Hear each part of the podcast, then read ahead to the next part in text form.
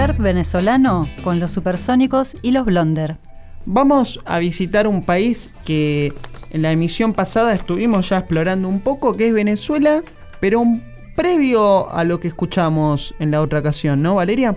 Exactamente, sí, nos quedamos colgados con el país amigo y en Venezuela hubo un desarrollo bien interesante a principios de los 60 de lo que fue el surf, la música surf o el surf rock, que incluso más desarrollo que aquí.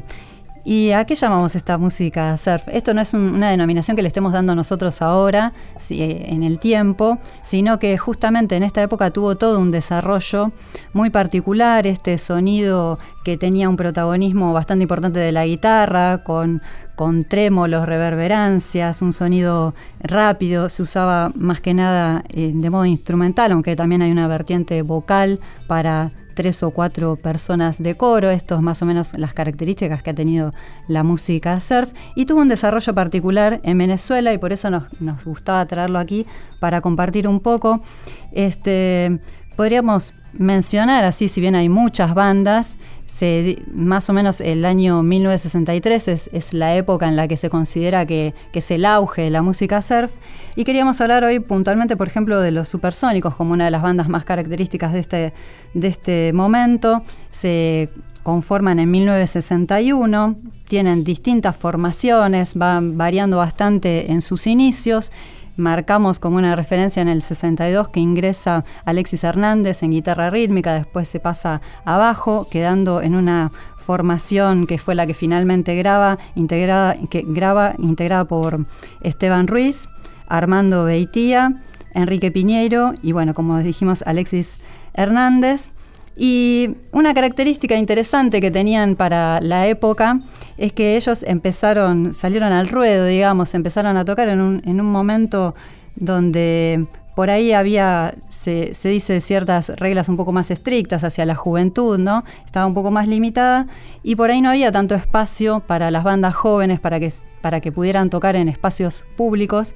Entonces ellos empezaron a organizar unas pequeñas caravanas en auto donde montaban sus amplificadores, sus baterías, entonces eh, salían a la calle, empezaban a andar eh, paraban en un lugar determinado, tocaban cuatro o cinco canciones, juntaban gente, juntaban jóvenes y ahí empezaban una caravana que iba teniendo distintas paradas y empezaron a hacer toda una movida callejera que fue bastante característico para, para la época y para esta banda. Algo reflejado en la etapa del primer long play de los supersónicos, del cual nos has traído un tema muy interesante. Exactamente, vamos a escuchar de este primer disco el tema introducción, que justamente era un tema que tocaban siempre para abrir y cerrar los shows.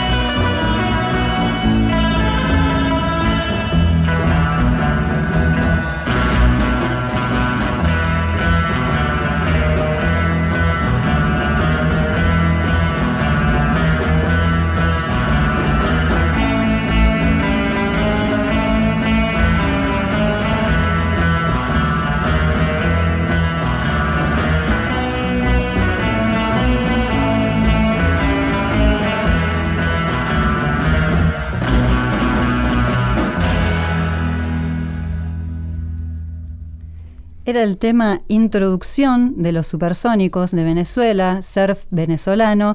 Y vamos a cerrar este bloque. Hoy muy rápidamente mencionamos estas dos bandas. Vamos a nombrar a los Blonder, también de Venezuela, con una característica en particular, esta banda de Maracaibo. Entre sus temas, entre la selección de temas, incorporaron un tango hecho en versión surf, muy curioso para la época, Niebla del Riachuelo, un tango de 1937 de Juan Carlos Cobian y Cadícamo, que se puede ver en la película La Fuga, cantado por Tita Merel, un canto al desamor. Esta banda, Los Blonder, integrada por José Baptista, Carlos Acosta, Roberto Bush y Bernardo Val. Quería decir que ya que hablamos de Argentina, que vale la pena comentar que la banda que escuchábamos recién, los Supersónicos, grabaron un disco con Johnny Tedesco en Venezuela. ¿verdad? Sí, un gran disco lleno de temas de protesta que va a ser tema de otra columna muy pronto. Exactamente, amerita columna propia ese. Así que bueno, vamos a escuchar entonces Niebla del Riachuelo, la versión surf de este tango por los Blonder.